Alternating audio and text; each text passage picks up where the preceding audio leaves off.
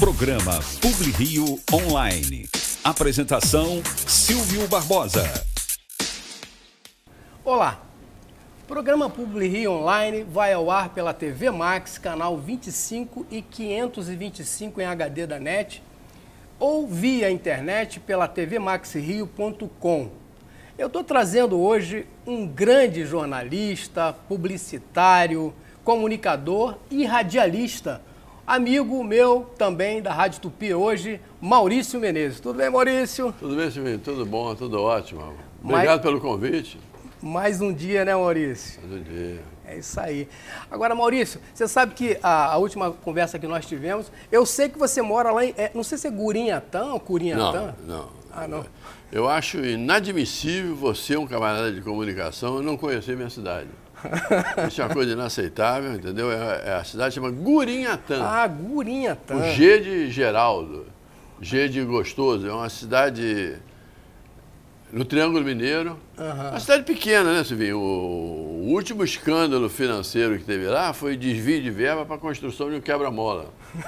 você tem uma ideia do tamanho da cidade, né? Maurício, como é que, como é que você começou a pensar nessa, na, na área de comunicação? Como é que você, você, já tinha vontade de fazer comunicação? Eu sei que você veio lá de Gurinhatã para o Rio e morou em Campo Grande, se eu não me engano. É, o primeiro lugar que eu morei no Rio de Janeiro foi Campo Grande, uma casa na rua Vitor Alves, 67, Vitor uma casa Alves. maravilhosa, uma, tinha um quintal enorme. E... Pé de manga, não?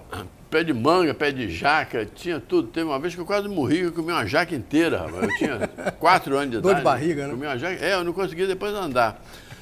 Mas eu sempre fui, eu nunca me liguei assim. Eu era um garoto de subúrbio, né? Sim. Nunca passou na minha cabeça ser, ser repórter, nada disso. Mas acontece que é, o meu pai era um camarada muito ligado em notícias, né? Ah. Então, meu pai adorava ouvir o Repórter Esso na, na, na Rádio Nacional. Né? Com o Roberto Figueiredo? O Roberto, o Roberto Figueiredo veio depois. O Roberto Figueiredo foi o último locutor, né? mas no primeiro era o, o, o Heron Domingues. Heron Domingues. Depois o Gontijo Teodoro. Né? Gontijo Teodoro. E tem uma curiosidade nisso aí, porque o meu pai ficava ouvindo o Repórter Esso e era o único momento que eu não podia falar com meu pai às 8 horas da manhã, 12h55, 18h30 e 20h25. É os horários do Repórter Esso. Caraca. Então, às vezes, o meu, meu pai estava lá ouvindo o Repórter Esso, eu chegava perto dele e falava, papai, apontava para o rádio, assim, que estava ouvindo o Repórter Esso. Aí era o único momento da minha vida que eu não podia falar. E eu comecei a imitar o repórter Esso. Ah, e aqueles amigos do meu pai lá visitar ele e tal, ele chamam, Maurício, vem cá, faz o repórter Esso aí. Aí eu, peraí, peraí, peraí, peraí, peraí, isso para uma criança é uma coisa maravilhosa. Hoje você parece um débil mental fazendo isso. Né? Então eu tá, informo o repórter Esso, edição extraordinária, não sei o que e tal. Aí, isso aí foi meu primeiro contato com a comunicação, né? Foi, é mesmo, foi E vendo você curiosidade, é, 30 anos, eu tinha 4 anos de idade, 5 anos de idade. 30 anos depois, eu fui para a Rádio Globo, eu uhum. já era repórter da Rádio Globo, virei chefe do jornalismo e fui ser chefe do Gontijo Teodoro, Caramba, que era o locutor do Repórter Essa. É mesmo, Maurício? lá em Campo Grande, se alguém dissesse assim, olha, esse meu menino aqui vai ser, vai ser chefe desse que está falando aqui no tá rádio. Né? Como é que pode, né? Isso é maluquice do rádio. Mas como é que você começou, é, é, é, entrou no rádio basicamente? Foi mole? Foi, foi, chegou, foi Não, fácil é, entrar? É, quase tudo na minha vida é, eu casei por acaso, eu fui para o rádio por acaso, eu fui para a televisão por acaso. Tudo Nasceu vida, por acaso? Por, nasci por acaso também. não tenho bem certeza, não, mas acho que foi. Porque minha, quando eu nasci, a minha mãe tinha 46 anos. É, em Gurinhatã. Ih, numa cidade sem água, sem luz, entendeu? 46 então, anos. Disso, a minha mãe só soube que, eu, que, eu, que ela estava grávida. Tinha nada para fazer? Semana, isso, aí eu não, isso é você que está dizendo. Eu só, eu só soube que a minha, a minha mãe só soube que estava grávida assim, dois meses antes de eu nascer, entendeu? É e aí o que, que aconteceu? Eu tinha, uma, eu tinha 18 anos, né, 18 para 19 anos, tinha uma banda de rock, e um dia eu sumi de casa. Na época não tinha celular, né? Eu, nós fomos fazer show em Angra dos Reis, eu sumi de casa. Quando eu voltei, a minha mãe estava desesperada, né? Ela já tinha ligado para a polícia, hospital, aquela coisa toda e tal. E eu se saí de casa sexta-feira, eu voltei segunda de manhã. Nós fomos fazer três shows em Angra dos Reis. Aí, quando eu cheguei, meu pai ficou revoltado, você vai trabalhar, vagabundo, não sei o quê. Isso em 1900 e? 1969. 69. Vai cortar esse cabelo, seu vagabundo. O bicho pegando no é. Brasil. E aí o que, que aconteceu? A minha, eu tinha é, quatro irmãs, as minhas irmãs preocupadas, né? Mandou, realmente, uma delas, a Chia, mandou cortar o cabelo, arrumou um terno para mim, e ela tinha um amigo que era diretor da Rádio Nacional, o Leoni ah, Mesquita. Leoni Mesquita? Que depois eu fui ser chefe dele também na Lá Rádio na Globo. Rádio Globo, é verdade. Depois eu fui ser, eu não, você. Eu lembro dele.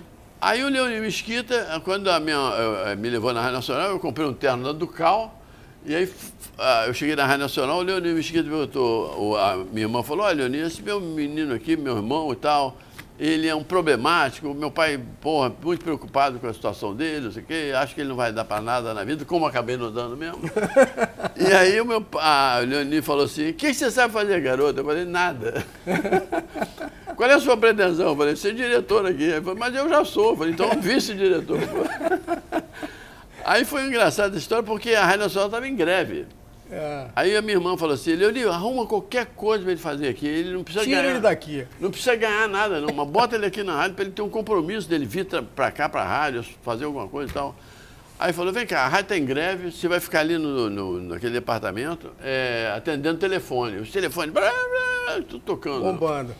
Aí eu fui para lá e, e, eu vou contar para vocês histórias, vai achar que é brincadeira. Eu estou sentado lá na mesa, assim, olhando em volta. Aí tocou o telefone, eu atendi, alô, Rádio Nacional. Aí a mulher falou assim, eu queria falar com o departamento de jornalismo. Aí eu falei assim, peraí. Aí tinha uma placa na porta lá, eu abri a porta, olhei a placa, departamento de jornalismo. É aqui mesmo. Você acredita nisso? Não acredito. Aí quando eh, aconteceu o seguinte, as pessoas ligavam e eu não sabia escrever a máquina, né? Então, não tinha computador na época. Aí eu anotava as queixas, mas dizia, olha, aquele olaria, está faltando água aqui, não sei o quê, tá, papapá. Aí eu, como é o nome da senhora? Quantos banhos a senhora toma por dia? Não sei o quantas pessoas. Eu fazia um relatório daquilo, entende? Uma, uhum. uma nota boba, né? Faltando água na rua tal. Uhum. Mas eu fazia um relatório. E aí ia para a máquina, toque, toque, toque, toque, ficar um horas dedinho, escrevendo aquilo. É. Ficava horas escrevendo aquilo ali. Aí outro ligava, olha, teve um assalto aqui na rua tal, não sei o que tal, blá, blá, blá. Eu ia lá, toque, toque, toque, toque, botava ali, escrevia e botava ali do lado. Quando a greve terminou, o diretor do, de jornalismo da rádio falou, olha, esse garoto escreve direitinho, ele, ele é esperto, ele sabe anotar as coisas e tal. Você vai, vai ser estagiário nosso aqui. Na época eu não tinha faculdade de comunicação, né? Sim, sim. Aí é, você ganhava diploma de jornalista com um negócio chamado Notório Saber, que o Ministério da Educação dava, né? Uhum. Aí eu, quando terminou aqui, eu comecei a, a apurar realmente, me deram realmente matérias para fazer e tal, entendeu? E eu não, não, sabia nada de coisa nenhuma, zero, eu era um zero. Aí eu comecei a aprender a ser repórter, né? Comprei os livros, comecei a estudar, conversar, observar como é que os outros faziam e tal. E Três ou quatro anos depois eu consegui o diploma de jornalista. Jornalista. Aí já fui, já tinha ido para a Rádio Globo, logo depois eu fui trabalhar no estado de São Paulo, depois eu fui para a Rede Globo, né? Enfim, o fracasso caiu no meu colo ali, eu fui em frente. Agora, Maurício, você, já, você é jornalista já há tempo, e hoje você é um jornalista famoso, porque na verdade você trabalhou em vários veículos, inclusive no, no estado de São Paulo, se eu não me engano. Eu trabalhei 25 anos no Estadão. 25. Né? Pô, você veio de lá até aqui, quer dizer, ouvindo o Heron Domingues no, no, no Repórter Esso, da, daquela, daquelas décadas e dessas situações todas que você passou para cá, até hoje, é, como é que você está vendo essa história de, de, de, da, a história da Lava Jato? É, foi uma operação de sucesso, não foi? Não tenho a menor dúvida. Né? Isso aí sempre vai ser um negócio muito discutido. Tudo. Ah, você, você vê a Operação Lava Jato, por exemplo, por mais que a esquerda proteste, por mais que haja é, reclamação de que o processo houve um assodamento ali no caso, mas você vê a quantidade de dinheiro que se devolveu. É verdade. Né? Teve, teve cara envolvido na Operação Lava Jato que devolveu 150 milhões de dólares. Caraca. Eu nunca vi um negócio desse, é, entendeu? Eu se, eu, se eu meto a mão no, no teu dinheiro aí, você vai protestar, eu falei assim, vem, olha aqui, eu vou te devolver 20 prata. É. 150 milhões, milhões de dólares. É. O cara devolver isso. Então... Aconteceu, aconteceu. Houve exageros, houve exageros. Tanto é que o Lula foi absolvido agora num dos processos e tal, né? O filho dele... Você votou no Lula também? Ou... Todo mundo votou no Lula, Todo não? Votou no Lula. Todo mundo votou no Lula, porque foi um momento do Brasil, como foi agora o caso do Bolsonaro, né? Todo mundo votou no Bolsonaro. E você muito... acredita que o Lula foi realmente. Não, ele, ele, ele, ele, ele, ele teve envolvimento. Teve. Entendeu? Eu acho que se ele não meteu a mão, pelo menos ele foi omisso. Porque aquele pessoal que cercava ele ali, todo mundo, eh, entendeu? A Petro, os caras quase não conseguiram levar a Petrobras à falência. E o, o, o, Sérgio Cabral, por exemplo, você poderia imaginar que há Sérgio cinco Cabral, anos atrás que você... Sérgio Cabral, era muito meu amigo, muito meu amigo. Está falando do filho ou do pai? Do filho. Do filho. O pai também era amigo, mas o governador, o Sérgio Cabral governador, hoje eu vejo muita gente dizendo, não conheço, não sei quem é tal. O Sérgio Cabral era muito. Se você naquela época chegasse e dissesse, Maurício, olha, tem aqui um relatório sobre o Sérgio Cabral e me entregasse, eu não acreditava. Acreditaria não, né, irmão? Ninguém acreditava, porque ele é um camarada que se ele não tivesse feito o que ele fez, hoje ele seria presidente da República. Verdade. Hoje o presidente da República seria Sérgio Cabral Filho. Mas acontece que ele se deixou envolver por aquilo. O poder é um negócio que corrompe as pessoas. Entendeu? Mas, Maurício, até o prefeito que, que foi eleito está numa, no, no inquérito aí. Eh, o que, que, você acha das Não, eleições? Mas isso aí também tem o seguinte, isso aí também tem o seguinte. É, eu, durante algum tempo, eu fui assessor de imprensa do Tribunal de Justiça do Rio. Né? O que mais acontece, que eu, que eu mais via lá, era o seguinte, o cara, você tem um cargo ali de secretário de fazenda. O cara vai ali no restaurante tal, no, no oficina tal, e pega um dinheiro lá e diz que é para você. Entendi. Te envolve no negócio sem você estar tá sabendo. Então você não acredita que tenha. Não, não é que eu não acredito. A, a justiça existe, a polícia existe para investigar isso. Né? Eu estou dizendo, do Sérgio Cabral, eu não acreditava, porque ele era um camarada que um, um político brilhante, né? foi um deputado brilhante, foi um, um, um governador brilhante, só que ele se deixou levar pelo turbilhão da, da, da da sedução do poder, né? Maurício, daqui a pouco, então, vamos ao intervalo comercial, daqui a pouco a gente volta e eu quero saber outras coisas mais importantes do Maurício Menezes e, além disso, do jornalista, do, do humorista, do comunicador, Ai, de tudo. meu Deus Daqui a Deus. pouco, daqui a pouco. Pode fazer as perguntas, pode, né? Pode, pode, pode. Vamos aos comerciais. Programa Publi Rio Online. Apresentação Silvio Barbosa. Shine bright like a diamond. Shine bright like a diamond.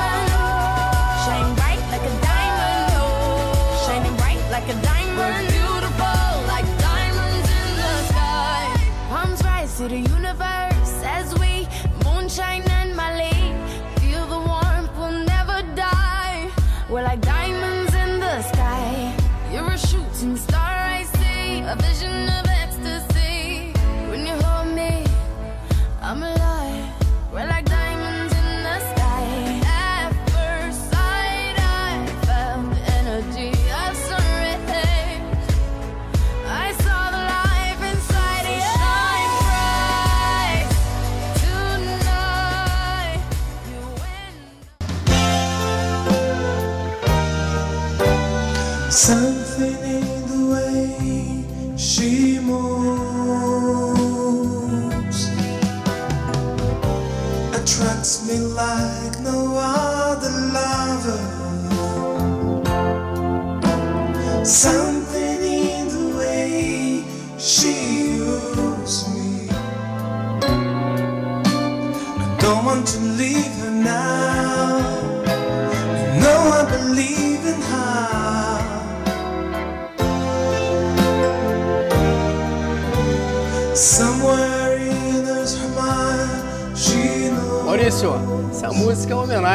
você, é. porque eu sei que você é um apaixonado pelos Beatles. Maurício, como é que. Quando é, voltamos aqui com o jornalista Maurício Menezes, né? Essa música aí, essa música aí, o, é do George Harrison, né? Ele fez em 1969. E quando o Frank Sinatra veio ao Brasil, em 1980, o Frank Sinatra foi cantar no Maracanã. Eu assisti. E cantou essa música e falou: Eu vou cantar agora a música mais bonita do mundo. É, e cantou Samson. É. Agora, Maurício, é, como é que veio essa tua Quer dizer, na verdade, naquela época você era jovem, hoje também é um jovem eu não senhor. Sou, não, ah, você é um jovem senhor. Mas como é que surgiu aquela, essa vontade de, de gostar dos Beatles, torcer pelos Beatles? Porque você é um cara que tem a coleção toda dos Beatles, é um bitomaníaco, né? Não, eu tinha 14 anos. Foi a Liverpool? Foi a Liverpool duas vezes, é. interessante que em Liverpool o pessoal, o pessoal não odeia os Beatles. É mesmo? É engraçado, é uma coisa interessante, é um negócio de amor. Porque o, eles, quando eles começaram a fazer o sucesso, eles saíram de Liverpool, né? Eles, ah. Os cara, o, o, produtor dele falou, vocês têm que sair de Liverpool. e eles saíram. E hoje... Era igual a Curiantã, Curiantã não? Liverpool é uma cidade operária, né? Ah. No, no extremo oeste da oeste, é, oeste, oeste, oeste, oeste da, da, Inglaterra. E o, tem duas empresas de ônibus que, que elas fazem um negócio chamado Beatles Tour. Ah. São ônibus enormes. E os ônibus saem lá passeando pela cidade e param. Aqui morou o George Harrison, ali o John Lennon, não sei o quê, ali o Paul McCartney e tal. E os caras esquecem que a cidade está funcionando. Os caras estão trabalhando. Aí o ônibus para, descem 80 turistas, começam a tirar foto de tudo, e os uhum. caras, bebê, na buzina, querendo passar, porra. E os turistas lá, para cima e para baixo, entendeu? É, eu tive lá na casa onde o George Harrison e se reuniu pela primeira vez com o Paul McCartney e, e o, o John Lennon. E é uma vila assim que tem quatro casas. Aí a mulher do Beatles Tour, ela fala assim, nessa vila aqui, na última casa, ali na casa quatro, foram onde os Beatles se reuniram pela primeira vez. Aí desce todo mundo, os, os japoneses tudo demais. Pode ser cascata, né? E a gente esquece que lá moram, moram pessoas hoje, que não ah, tem é? nada com os Beatles. Aí os caras entram, vão abrindo a porta, entrando, entendeu? A mulher jogou água na gente.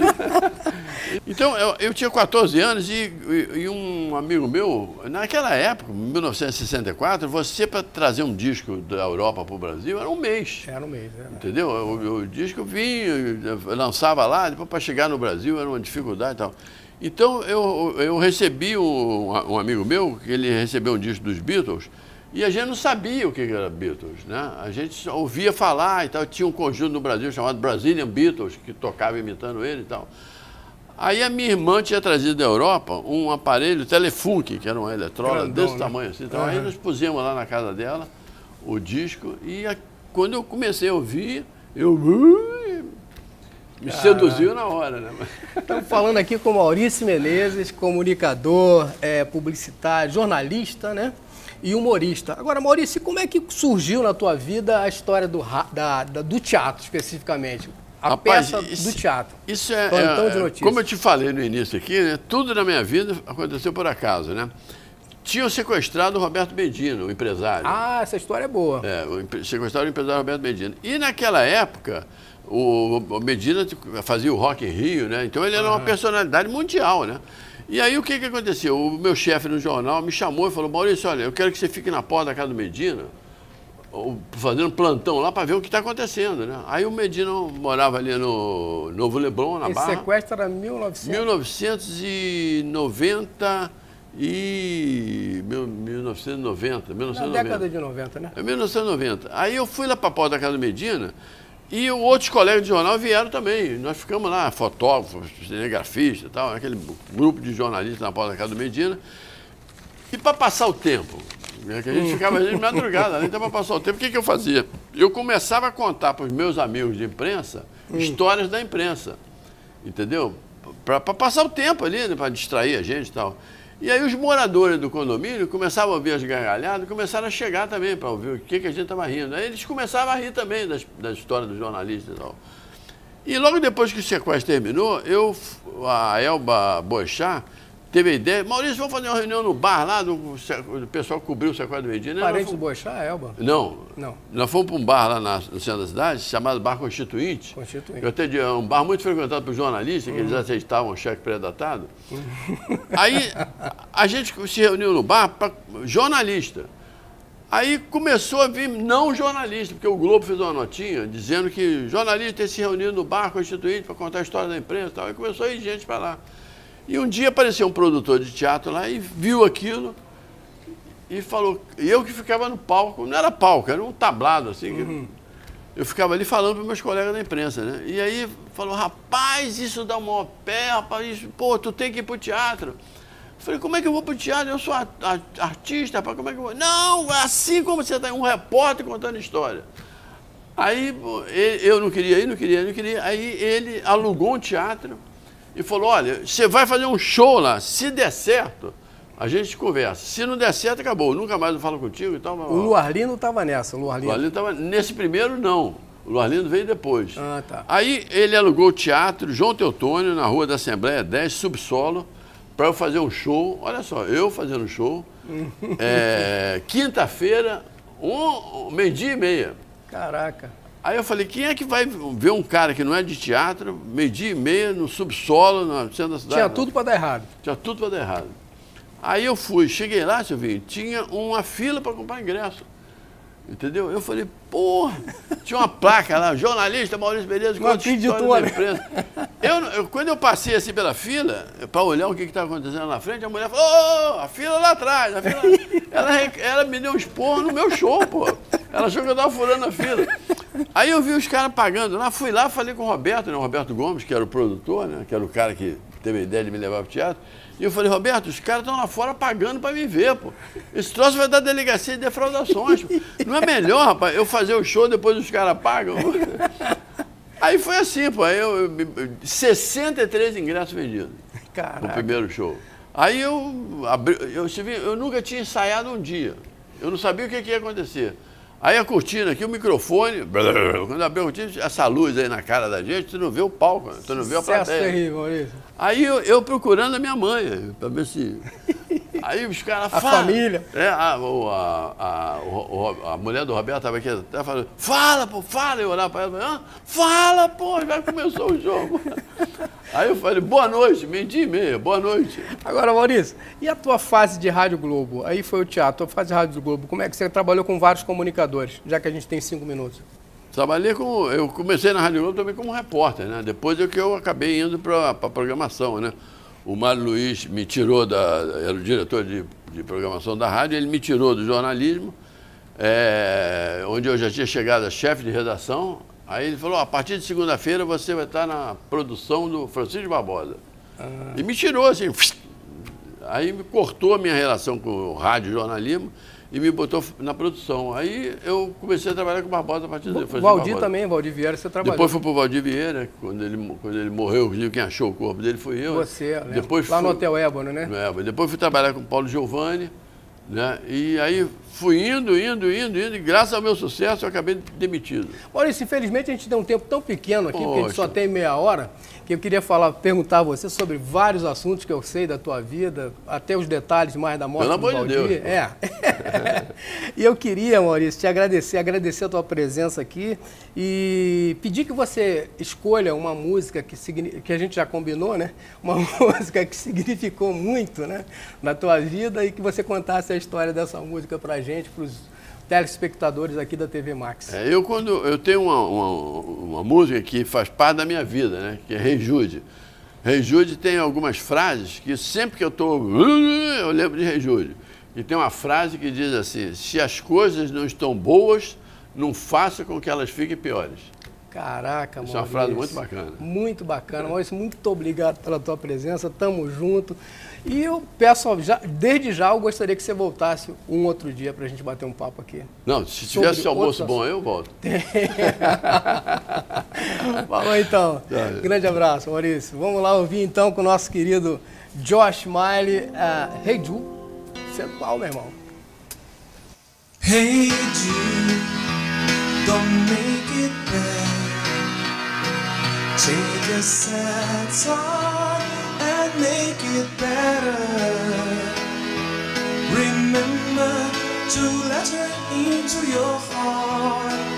Then you can start to make it better. Hey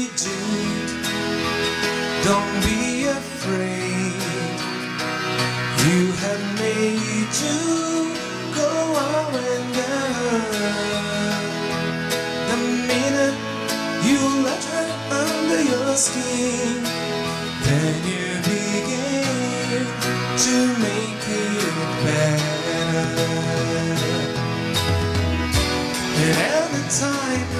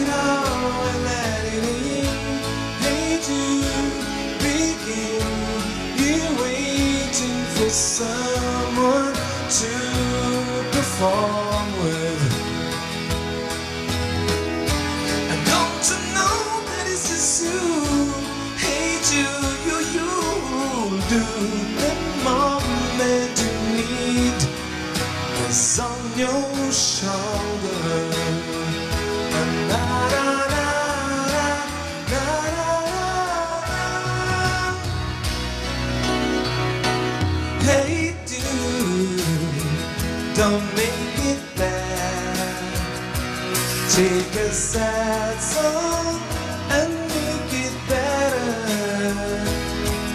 Remember to let her under your skin. Can you be?